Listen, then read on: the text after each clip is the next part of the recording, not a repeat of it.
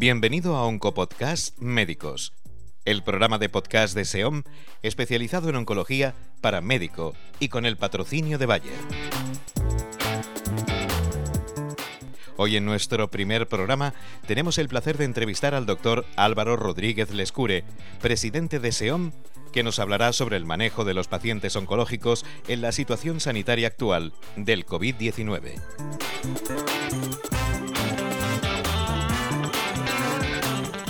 Buenas tardes, doctor. Empezamos con la primera pregunta. ¿Existe algún protocolo a seguir con los pacientes que tengan que iniciar su tratamiento de quimioterapia? Bueno, en general el, protocolo es hacer una valoración como hacemos habitualmente con cada paciente, ¿no? Especialmente, bueno, la, pandemia COVID pues marca algunas cosas en las que tenemos que, que, incidir más, ¿no?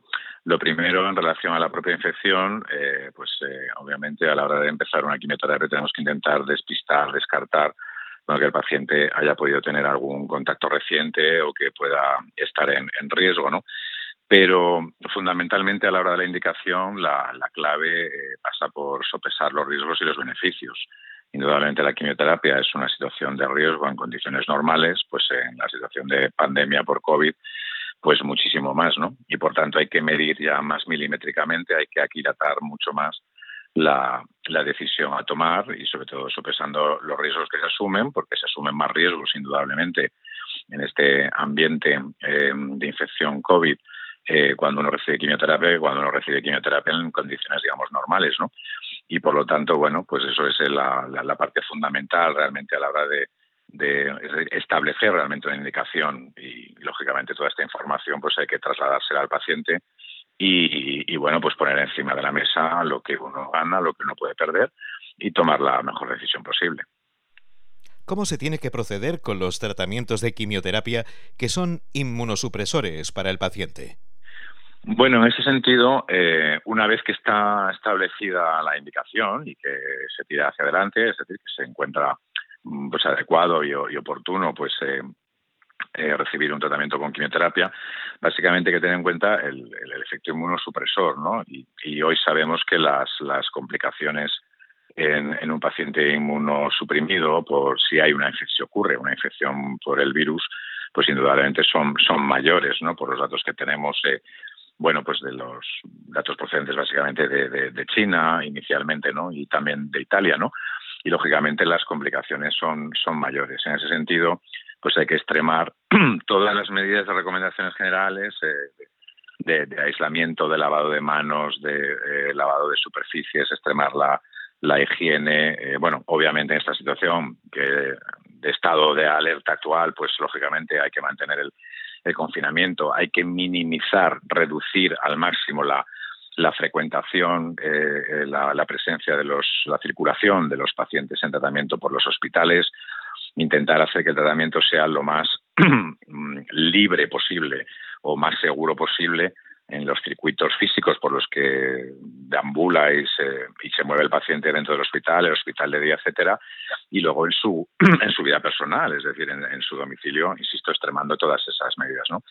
En algunos casos también sí que es cierto que intentamos minimizar el riesgo de la inmunosupresión o el riesgo de, infecciones concurrentes y de infecciones bacterianas pues por ejemplo añadiendo medicaciones específicas como son eh, factores de crecimiento, son factores estimulantes de colonias que lo que hacen es, es una medicación que básicamente lo que hace es mm, disminuir el número de días en los que hay un cierto, cierto tipo de glóbulos blancos eh, más bajos de lo normal, los neutrófilos, y que disminuyen las, las infecciones bacterianas, que lógicamente si concurren con una, con una infección vírica o por COVID, pues bueno, pueden ser de, de, una gravedad muchísimo mayor. ¿no?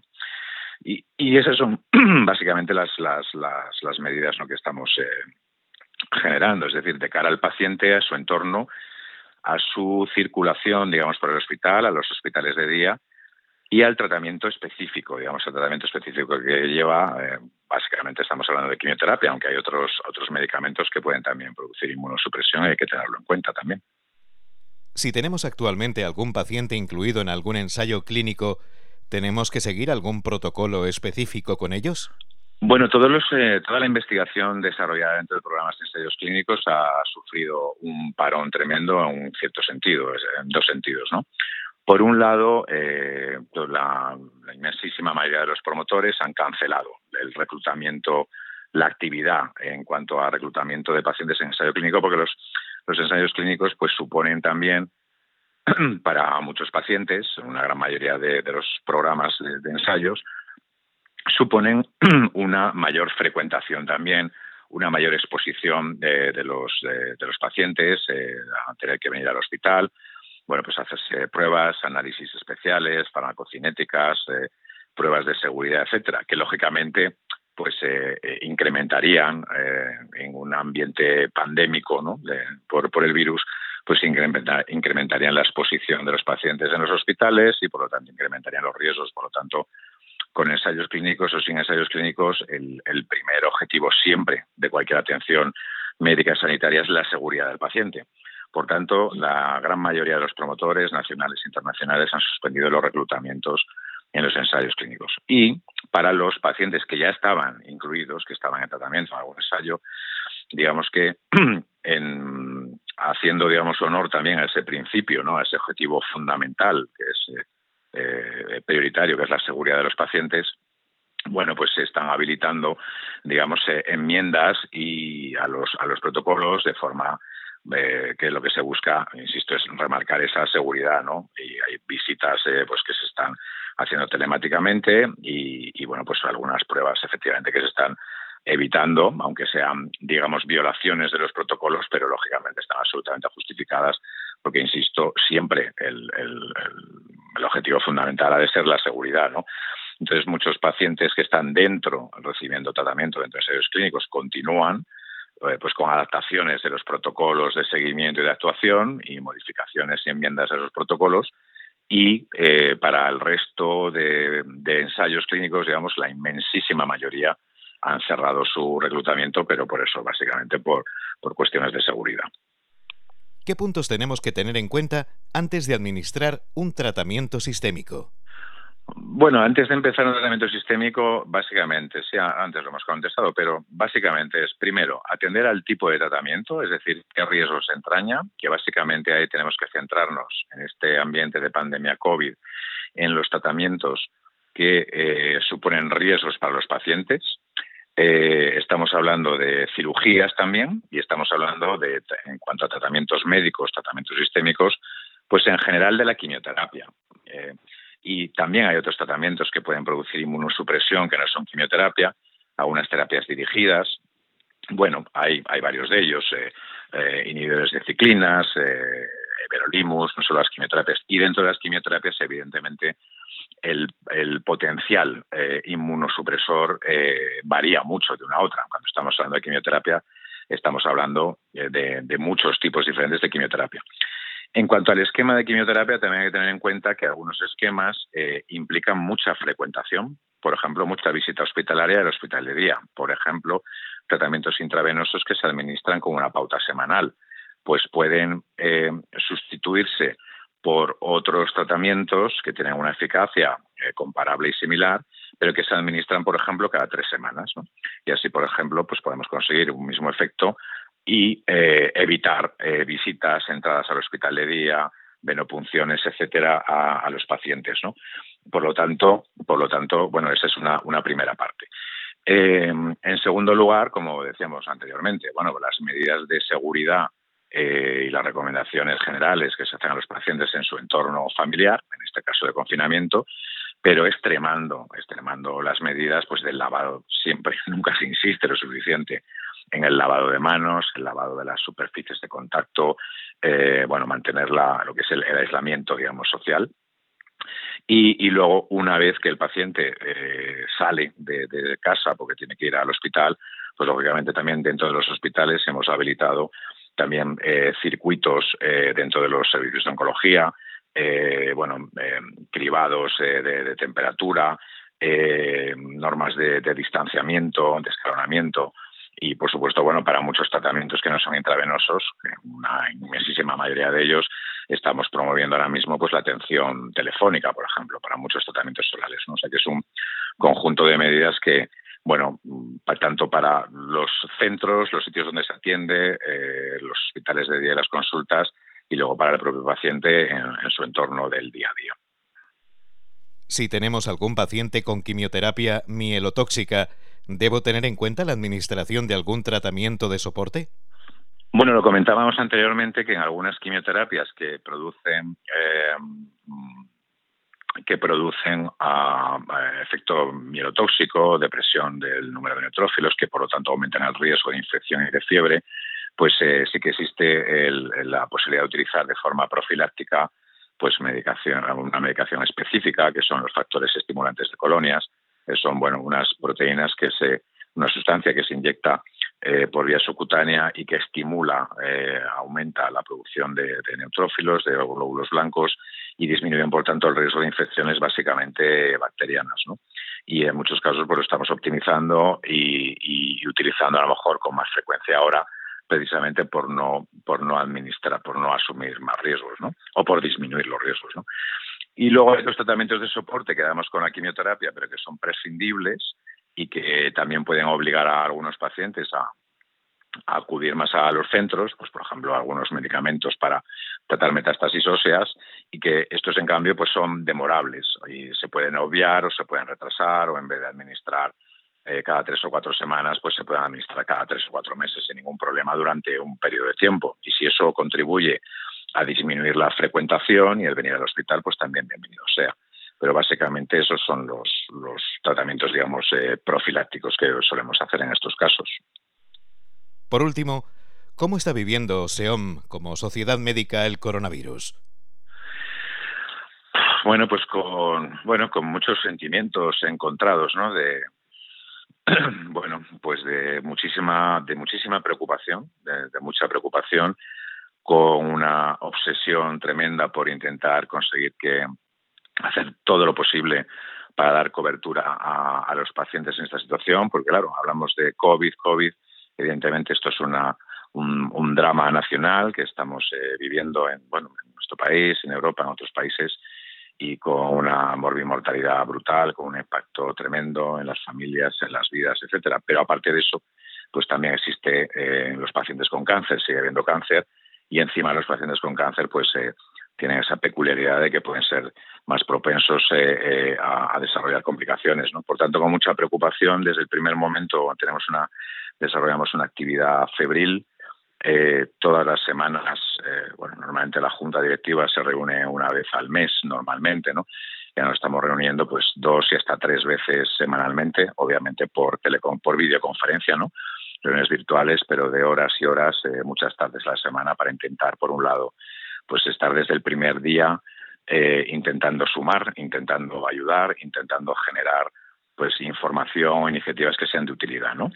Desde el primer momento, pues eh, hace ya muchísimos días, eh, la es que nos adelantamos mucho a ello, pues emitimos ya una serie de recomendaciones en este sentido, como estamos hablando hoy, pues de cara a, a, los pacientes y a sus familias, de cara también a los oncólogos, a los oncólogos médicos, recomendaciones para la organización de los servicios de, oncología médica, de las consultas externas y de los hospitales de día. La verdad es que en eso fuimos muy, digamos, muy, muy precoces, muy tempraneros y, creemos que eso eh, está generando resultados muy buenos, eh, esperamos. Eh, y bueno, en algunos departamentos estamos viendo que hay tasas de infección eh, muy, muy en los pacientes con cáncer muy por debajo de, de lo que esperaríamos, ¿no? Y luego nuestros pacientes son especialmente disciplinados. ¿no?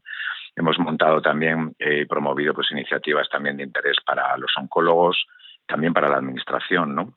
Y nos hemos posicionado pues en cuestiones también que afectan al sistema de salud, eh, básicamente eh, hemos hecho también una especie de, eh, de, no de servicio de socorro, pero sí de plataforma en la que todos nuestros socios les pedimos, todos los departamentos, que actualicen de forma periódica la situación de las plantillas de los servicios de oncología médica. Muchos de servicios de oncología médica han visto reducidas sus plantillas en porcentajes enormes, en algunos hasta el 100%, bien porque por baja, bien por, por, infección por COVID, bien por cuarentena o aislamiento, bien porque eh, muchos eh, médicos, muchos oncólogos médicos han pasado a integrarse en las unidades COVID de los hospitales, ¿no? y de hecho ya han dejado literalmente la, oncología para dedicarse al 100% a la atención eh, prioritaria ¿no? de los pacientes COVID. ¿no? Eh, bueno, esa información, aparte de que es pública para todos los servicios y que puede permitir también pues implementar alguna medida de soporte, de apoyo de un servicio a otro, pues en cercanía geográfica, etcétera, pero también la estamos remitiendo periódicamente según se actualiza al Ministerio y a todas las consejerías de salud de todo el territorio, por ejemplo, para facilitar esa información a, los gestores y a la Administración.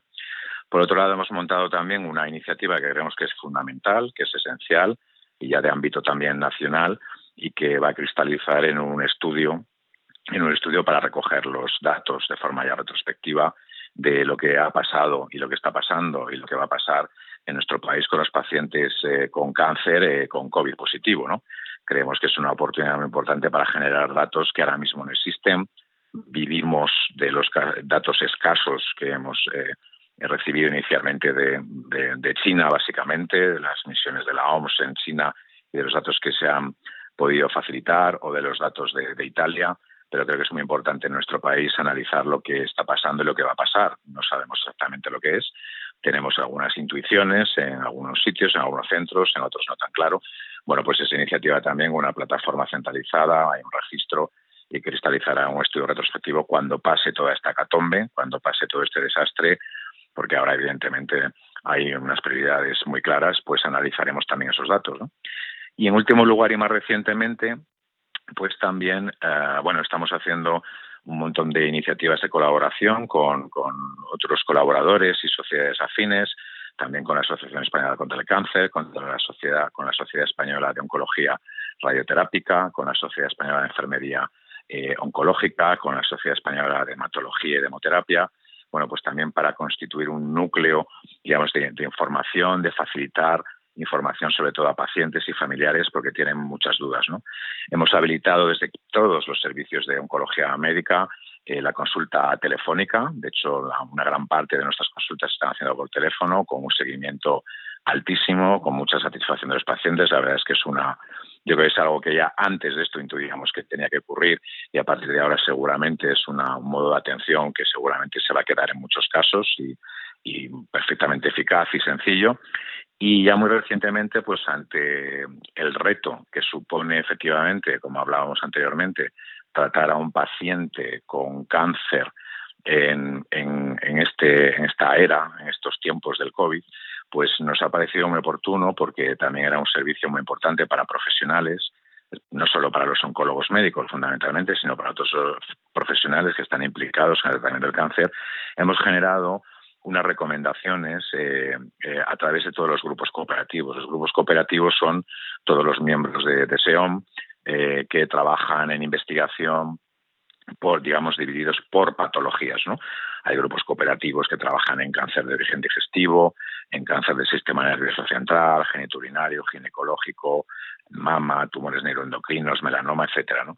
Hemos pedido a todos nuestros grupos cooperativos de, de miembros desean oncólogos médicos que elaboren y lo han hecho en un tiempo récord, en un tiempo récord esta misma semana, en escasos días, pues una serie de recomendaciones que hemos colgado también en nuestra página web, son para profesionales, obviamente, y que ah, se centran en recomendaciones concretas para una patología concreta, es decir, eh, que hay que tener en cuenta, eh, pues por ejemplo, para tratar cáncer de mama en esta época del, del COVID, ¿no? Dependiendo del tipo de cáncer de mama, y haciendo recomendaciones incluso también sobre la cirugía y la radioterapia, porque contamos con oncólogos radioterápicos y con cirujanos mamarios en nuestros grupos cooperativos también, ¿no? Y así igual también pues para, para el melanoma maligno, para sarcomas, etcétera, y creemos que son de mucha utilidad. No solo están disponibles para todos nuestros socios, sino que también las hemos remitido a otras sociedades científicas, sociedades de, de cirujanos oncológicos, de oncología radioterápica y también las hemos, creemos que era un servicio importante a prestar también a, pues a todo el país y a toda la administración las, las hemos remitido también a todas las consejerías de salud y al propio ministerio, ¿no? O sea que, bueno, es un, no parar eh, y, bueno, intentamos dar soporte en todos los ámbitos a, todas las dudas, eh, cuestiones que nos llegan, que son decenas todos los días. Y, bueno, recibimos también todo tipo de apoyo de muchísimos socios, de pacientes.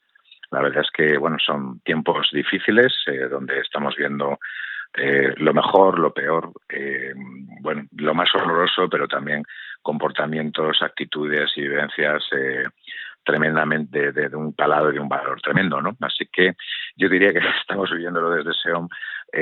Si tuviera que buscar una palabra, diría intensidad, ¿no? Con una intensidad atroz realmente a diario, pero bueno, muy gratificante. Somos una sociedad muy unida, donde todo el mundo ha, ha hecho siempre piña y actualmente en situación de trinchera la piña, bueno, pues como todo el sistema sanitario, ¿no? Es absoluta y de, colaboración, de sumar y, bueno, pues eh, era necesario y bueno, creemos que además se vertebra a nivel nacional a todos los oncólogos, a todos los grupos y era muy importante que tuviéramos una actitud eh, bueno muy proactiva y bueno no a la defensiva sino al revés eh, muy activa y generar iniciativas de ayuda a los socios, a los pacientes, a la sociedad y bueno pues eso es un poco el resumen de, de toda esta actividad un poco febril pero que estamos desarrollando.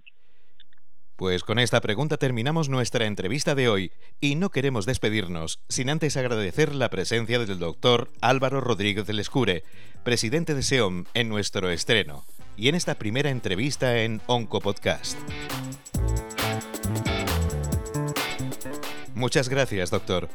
Bueno, el placer ha sido mío y nuestro en nombre de SEOM y por supuesto muchísimas gracias a vosotros. Y a la audiencia, muchas gracias por estar con nosotros en nuestro estreno. Como bien saben, nos podrán seguir de hoy en adelante con una publicación mensual en los canales de podcast especializados como Apple, Podcast, Spotify y iVoox. Y dentro de muy pocos días, también desde la página web oncopodcast.com.